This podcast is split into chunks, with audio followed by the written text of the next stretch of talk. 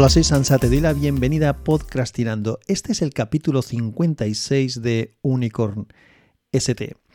Y en este capítulo no voy a hablar de algo que tuviera pensado hablar en Unicorn ST, sino que voy a hablar de lo que hablaron mis compañeros de WinTablet el pasado miércoles 11 de enero de 2023 en el capítulo 182 de los Hangouts de WinTablet.info, en el que hablaron de las novedades que se habían presentado en el CES.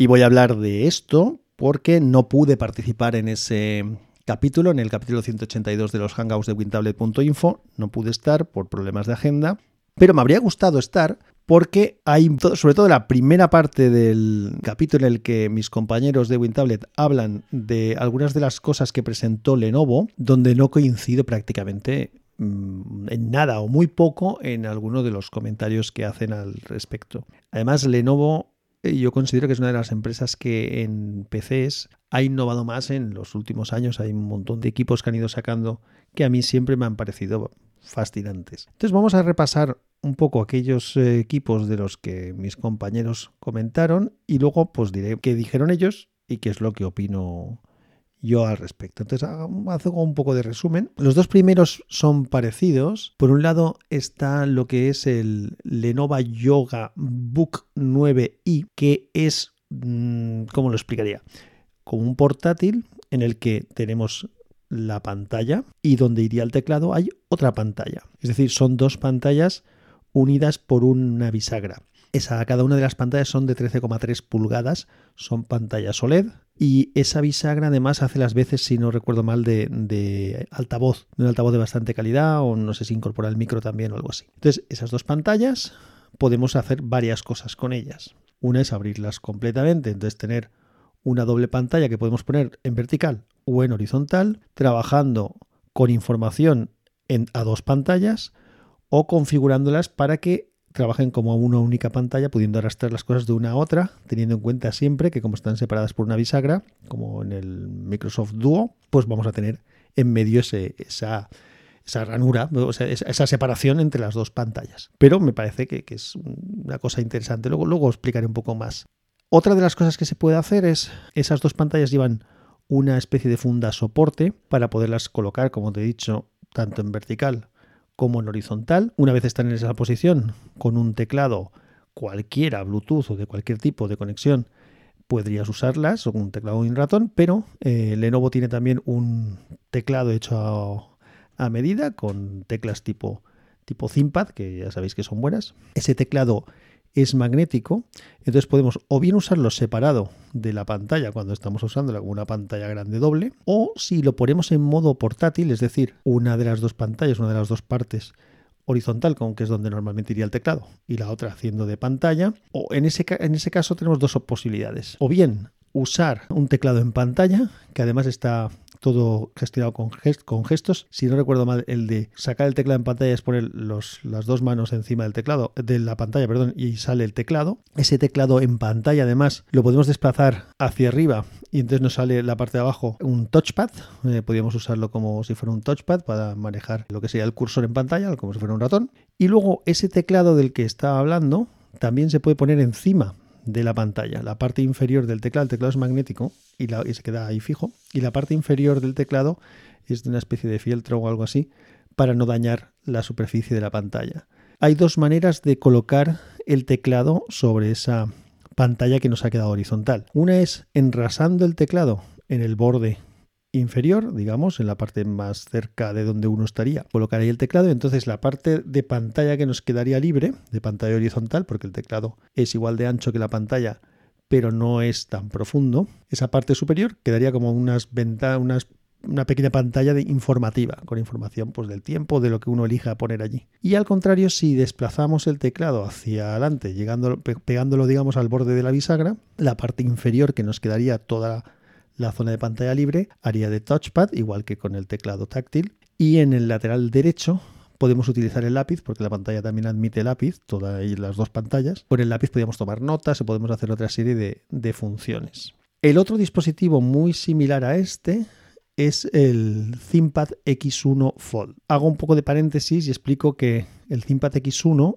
es un el primero que salió, el que normalmente se llama X1 Carbon, es un portátil convertible de Lenovo de la serie ThinkPad que a mí me, siempre me gustó desde el principio. Me habría encantado tener un, cacharro de este tipo. Y hace algún tiempo sacaron ya, eh, desde hecho, pondré un enlace en las notas del episodio a un vídeo oficial de Lenovo que es de hace cuatro meses, que lo sacaron, pero eso hace cuatro meses era 2022. Entonces no sé si es exactamente lo mismo que han presentado en el CES o lo que han presentado en el CES tiene algún tipo de mejora. Pondré también otro vídeo que sí que es del CES, pero no es un vídeo oficial de Lenovo, es de otra, de otra, de alguien que, que estuvo grabando allí en el stand. Pero bueno, dejaré los dos por si tienes curiosidad para verlos. Bueno, ¿qué diferencia hay con este, qué es este X1 Fold? ¿Y qué diferencia tiene con el portátil que he comentado del que comparte el nombre de X1 y con el Yoga Book 9i, este que he dicho de las dos pantallas con la bisagra? Pues en este caso, en realidad, el ThinkPad X1 Fold es una enorme pantalla, bueno, enorme, una pantalla de cerca de 17 pulgadas, creo que son 16,6, y esa pantalla es una pantalla plegable. Entonces es como si tuviéramos un mega tablet Windows, porque dentro obviamente tiene el disco duro, el procesador, que creo que es un i7, los puertos y demás. Es una super tablet que la podemos doblar como mi teléfono, como el Samsung Galaxy Z Fold que tengo yo, que se convierte en tablet cuando lo abres y cuando lo cierras pues te queda cerrado. El, el, teléfono mío tiene por la parte exterior una pantalla, esto no, esto es como un portátil, cuando lo cierras es como si tuvieras un portátil cerrado y es una pantalla, como digo, plegable, a diferencia de la anterior, que son dos pantallas unidas por una bisagra. Es muy similar el concepto, pero bueno, en este caso, claro, no tengo ninguna división, porque cuando la abrimos tenemos una pantalla grande de 17 pulgadas. Si hacemos los mismos juegos que con el que he descrito anteriormente, es decir, podemos tener esa pantalla o bien apaisada o bien montada en vertical, manejándola con un ratón y un teclado. El mismo teclado que hemos dicho antes tiene dedicado eh, Lenovo para, para, este equipo, pero también podríamos usar cualquier otro. Pero bueno, el dedicado lo puedo usar separado de la pantalla, como si fuera un ordenador, todo en uno. O si la montamos como si fuera un portátil, es decir, si plegamos la pantalla y dejamos una que haga de pantalla, la otra digamos plana para que haga de, de donde estaría la posición del teclado, pues igual que, en el otro que he descrito, podemos usar el teclado en pantalla con las mismas configuraciones o podemos coger ese teclado físico magnético y colocarlo encima y también con las mismas opciones de colocación de más arriba o de más abajo tenemos las mismas prestaciones. Pero en este caso con una pantalla que no tiene ninguna división en medio, es una única pantalla. Bueno, pues más o menos he descrito lo que había. Creo que he comentado en el X1 Fold no he hecho los deberes y no lo sé exactamente, pero en el Lenovo Yoga Book este 9i las pantallas son OLED, es decir, son de muy alta calidad. Bueno, mis compañeros que decían que esto no, no le veían utilidad, que era una cosa chula, que era una cosa curiosa, que era una cosa tal, pero que, qué utilidad tenían, comparaban el tema con lo de los teléfonos plegables. A mí nadie me tiene que hablar de los teléfonos plegables porque yo obviamente tengo el Z Fold 3 y estoy que, por cierto, mi compañero mayor se confundía, llamaba fold a su flip. El flip es el que se dobla en vertical y que se queda pequeñito. El fold es el que es cuando lo abres se convierte en una tablet. Yo estoy encantado con el mío, a mí me parece cojonudo. De hecho, luego volveré a hablar un poco de él. Pero yo no estoy de acuerdo con que no sea útil. Yo lo veo muy interesante. Y me explico.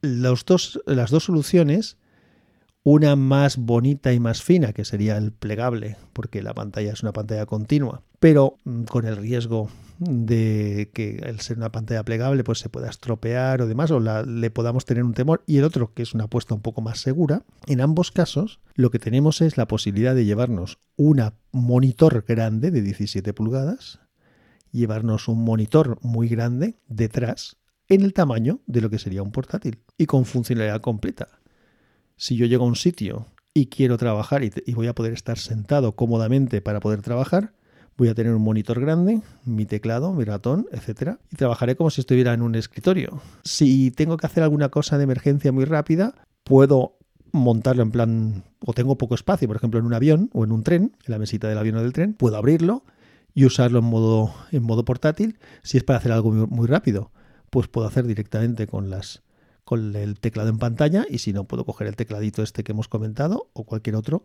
y usarlo. Para hacer una presentación, por ejemplo, llevar esta pantalla grande es fenomenal. Recuerdo que son táctiles las pantallas, con lo cual también permiten una interacción con la misma para dibujar, para hacer planos. A mí me parece que es una solución muy buena. Es decir, es cómo te puedes llevar tu ordenador de oficina detrás sin, sin que te ocupe mucho. Es que me parece tan cojonudo que no, no sé por qué no le ven ventaja. Yo sí que le veo ventaja. Claro, serán equipos, entiendo que caros, pero, pero yo le veo una utilidad. Es decir, claro, si alguien siempre está en su casa y no se mueve de su casa, pues es mejor que te pongas un monitor grande y punto, no necesitas esto. Pero si eres una persona que te desplaza, que viajas, que tienes que tener tu puesto de trabajo en distintos sitios, pues a mí me parece una solución muy buena. O haces presentaciones con gente, con clientes y demás, me parece cojonudísimo la solución. O sea que me gustan, además las dos, tanto la opción del plegable como la opción del, del que no es plegable y que tiene dos pantallas separadas. Las dos me parecen muy, muy buenas y, muy versátiles. Vamos con otro equipo que también, del que también se hablaba, que es el, el Lenovo ThinkBook Plus Twist. ¿Esto qué es? Esto es un portátil normal, en este caso sí, tengo una de las dos partes es un teclado ahora sí. Y la otra parte es una pantalla, pero es una pantalla reversible, tiene pantalla por delante y pantalla por detrás. Esa pantalla está unida al teclado, a la parte a la base del, portátil, con una bisagra central giratoria, exactamente igual que tiene mi ThinkPad X230 tablet, que es los primeros convertibles o de los primeros que conozco yo que hacía eh, ThinkPad, el Lenovo, eh, funcionan de esta manera. Es decir, yo tengo un portátil normal, lo abro y si quiero utilizar la pantalla como tablet, lo que hago es pivota completamente 360 grados sobre su base en, ese, en esa bisagra central que está en el medio de la pantalla y la abato otra vez y tengo un tablet. Pues en este caso lo que han hecho es que en un lado tengo la pantalla normal y donde iría la tapa, es decir, por la parte de detrás, tengo una pantalla de tinta electrónica en color. Me parece que es una pantalla de tinta electrónica en color y además con soporte para lápiz, tanto la interior, eh, la pantalla normal, como la pantalla de tinta electrónica. Esto tampoco veía ningún tipo de ventaja. De hecho, se habló eh, también del tema del Yotafone, que era un teléfono que tenía una pantalla exterior eh, de tinta electrónica. Ahora volveré al tema de los móviles. Voy a acabar de hablar de este portátil. Yo le veo muchas cosas muy interesantes a este portátil. Lo primero, tengo una pantalla de tinta electrónica que me va a permitir, por un lado, leer si quiero, con más tranquilidad. Pero sobre todo lo que le veo muy interesante es que esa pantalla de tinta electrónica para uso de herramientas de ofimática, es decir, Excel, Word, para escribir, para algo que no me requiera de un refresco de pantalla o de vídeos o de movimiento en pantalla elevado, que simplemente sea estar escribiendo o estar leyendo, es cojonuda primero por la legibilidad que tiene, la lo fácil que va a ser leerla en, diferentes ambientes, y segundo, por el consumo de batería. De hecho, creo que Lenovo habla de hasta 21 horas de autonomía utilizando esa pantalla. Esto para alguien que viaja es cojonudo si no tengo que ver vídeos si lo único que tengo que hacer es estar redactando un informe o mirando una hoja de Excel que no tiene que hacer grandes cosas dinámicas, sino que simplemente estoy rellenando datos y viendo cómo los analizo y demás, es una solución cojonuda. Pero es que además, si tengo que utilizar ese portátil en un ambiente con una alta luminosidad en, al exterior, al sol o lo que sea, en un sitio donde hay mucho sol, también me puedo poner la pantalla de tinta electrónica y voy a tener una legibilidad perfecta. Em, yo lo veo interesante, no lo veo una tontería, ni mucho menos. La pega que le puedo ver a esta solución, pues la pega que le puedo ver a esta solución es que mm, necesitaré un tipo de funda o algo, porque, claro, al tener pantalla en los dos lados, no hay ninguna posición de cierre del portátil en el que hay una pantalla que quede protegida, siempre hay una que queda expuesta. Entonces entiendo que deberemos de tener, o deben, os han inventado porque no he investigado más, algún tipo de funda magnética o algo que pueda colocar o tendré que meter ese portátil en alguna funda siempre cuando no lo esté utilizando para proteger la pantalla que quede en el exterior. Pero me parece que sí que es una, una solución que puede tener su, su utilidad o su versatilidad. Vuelvo al tema de los teléfonos, que era alguna de las cosas que comentaba la gente en los comentarios mientras se hacía el, el hangout eh, en, en, directo en YouTube. Hablando del Yotafone y demás, yo siempre he dicho, si me escuchas de hace tiempo, sabrás que, es, en eso soy consistente, que yo veo que los teléfonos plegables como mi Z Fold, la pantalla exterior, mi Z Fold, vuelvo a recordar, es una pantalla grande de cerca de 7 pulgadas, plegable. Cuando está abierto el teléfono, tengo esa pantalla abierta. Cuando yo cierro el teléfono, por un lado me quedo la parte trasera del teléfono con las cámaras y por el otro lado me queda una pantalla exterior para poder utilizar el teléfono sin necesidad de abrirlo. Esa pantalla exterior a mí me gustaría que fuera de tinta electrónica. ¿Por qué? Porque llevaría una pantalla de tinta electrónica que me permitiría pues, poder leer un libro o alguna cosa con más comodidad. Me permitiría tener una visibilidad al sol, como he dicho antes, muy buena y sobre todo, mientras yo no necesite abrir la pantalla en color, tengo la pantalla exterior con un consumo de batería ridículo. Y para mm, ver quién me llama, para buscar a alguien en la agenda, para leer un WhatsApp y contestarlo, un correo electrónico y demás, no necesito más. Me valdría esa pantalla de tinta electrónica que además podía tener permanentemente encendida con algún tipo de información eh, y con un consumo, vuelvo a decir, muy bajo. Es decir, la autonomía del teléfono aumentaría mucho, tendría mucha visibilidad en el exterior.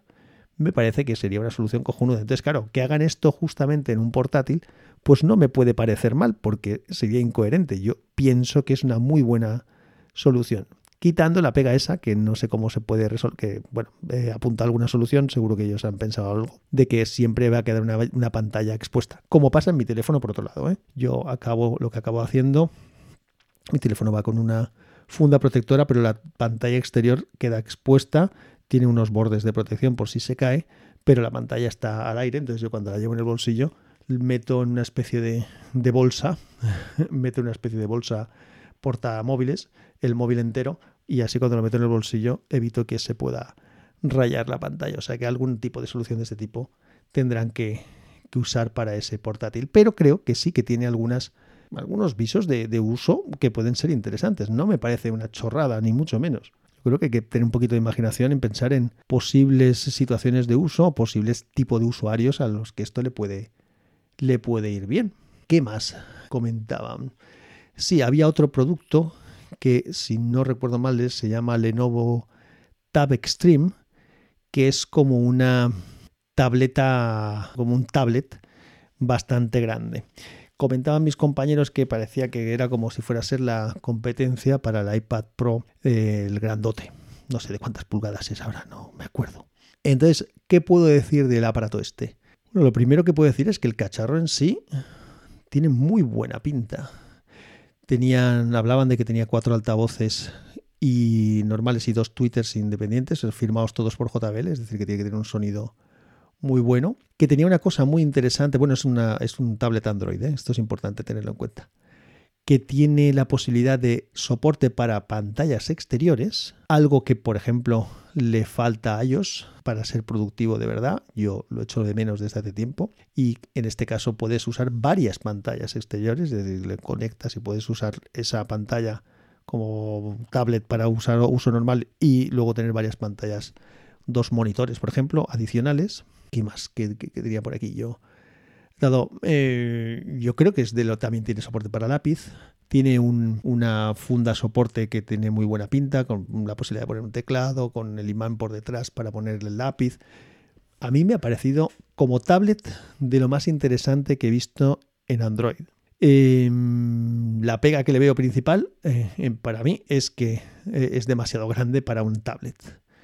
Yo ni el iPad Pro grande lo veo, mm, le veo sentido para, yo en mi tipo de uso, ¿eh? pero entiendo que a alguien le pueda venir bien porque no necesita un portátil, pero sí que le, venga bien tener una pantalla grande. Pues fenomenal, a mí no, pero seguro que a alguien le puede venir bien. Y lo que decían mis compañeros es que en Android no tenía sentido lo de los tablets ya, que iPad era el rey. A ver, yo voy a ser muy claro. Yo en casa tengo como tablets dos cosas. El, la Surface 3, eh, no, la Surface 3 es la mía la Surface Go, perdón, la Surface 3 la tiene mi mujer, y un iPad Pro de los de 9,7 pulgadas, que me parece un tamaño perfecto. Eso sí que me parece un tamaño ideal para mí, para mi tipo de uso.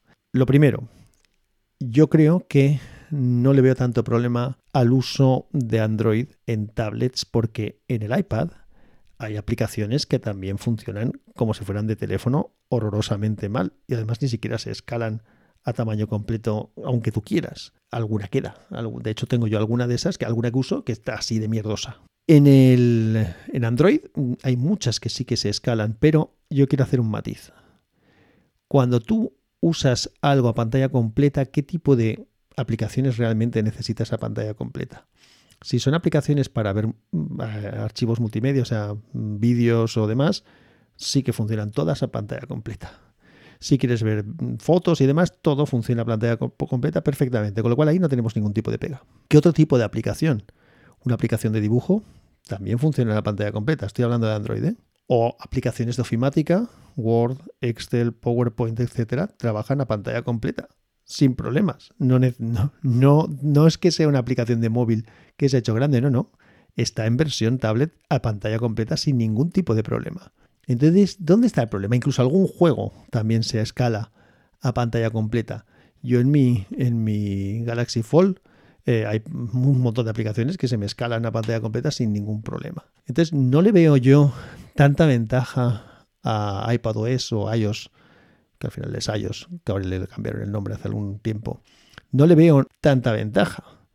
Yo para mí la ventaja principal que tiene un iPad es que las actualizaciones del software duran muchísimo más tiempo.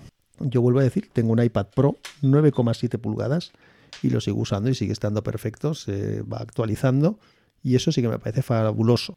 Y en Android eso hasta ahora no ha pasado, aunque Lenovo creo que decía que el equipo este tenía aseguradas unos cuantos años de actualizaciones, que me parece bien. Vuelvo a decir, no es un producto para mí, un tablet de un tamaño ese tan grande, para mí el tablet tiene otro tipo de utilidad, ahora hablaremos de los tablets, pero no le veo que sea tan inconveniente frente, frente a un iPad.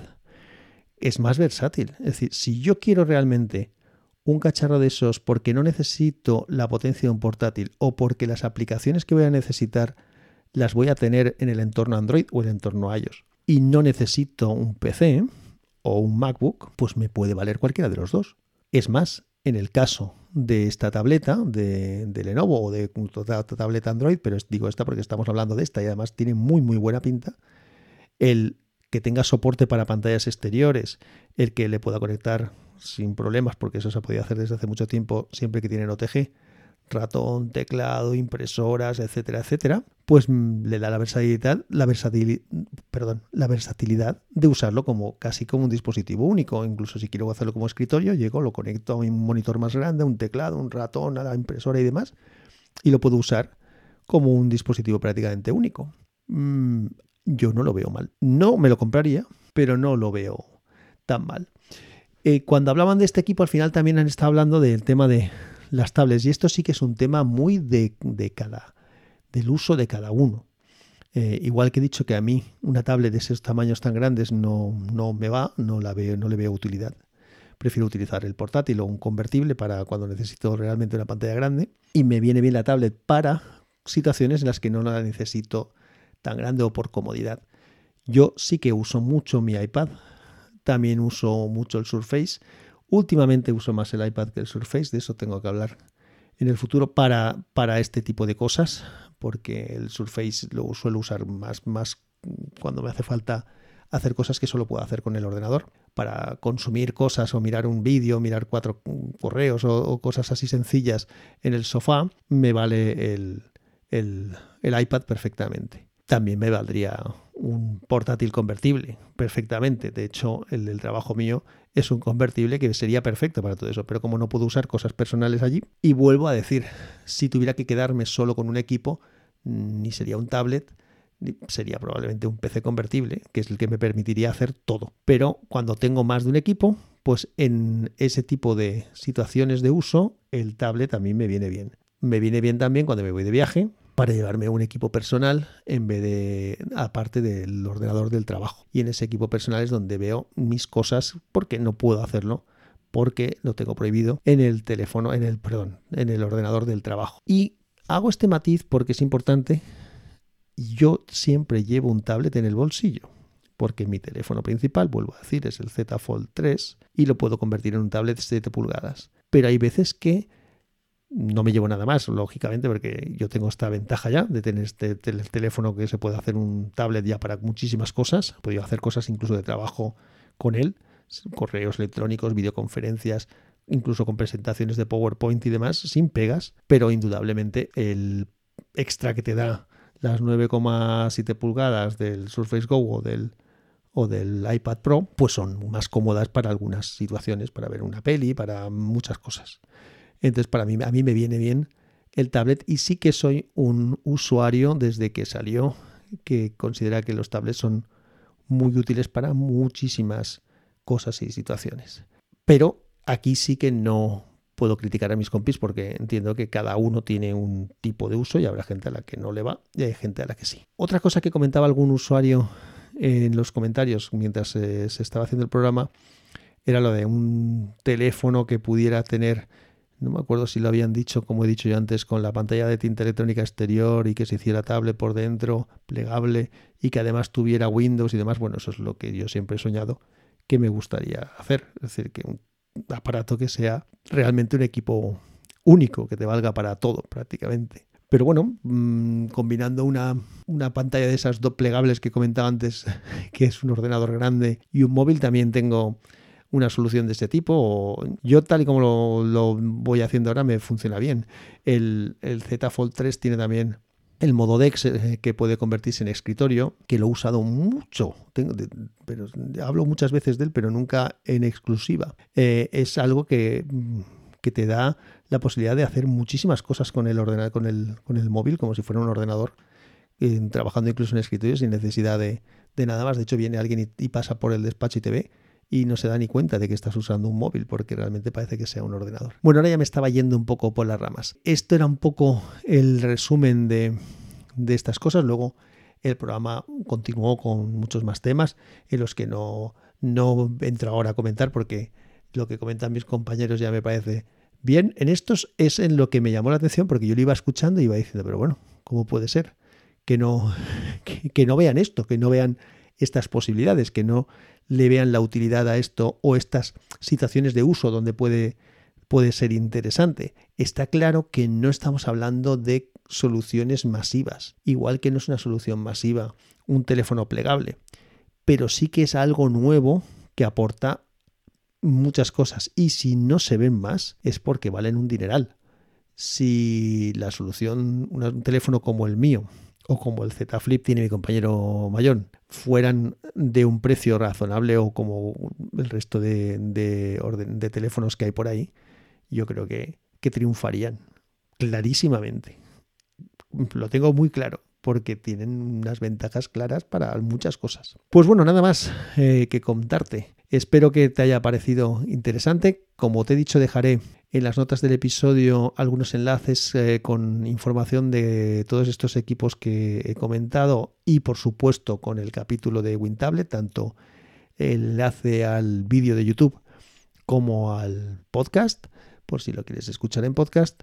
Y ya sabes que tanto WinTablet como este podcast de Unicorn ST y, y Podcastinando en general Pertenece a la red de sospechosos habituales, así que si sigues la red de sospechosos habituales podrás encontrar tanto WinTablet como mi podcast, como el de otros muchísimos compañeros que son muy interesantes.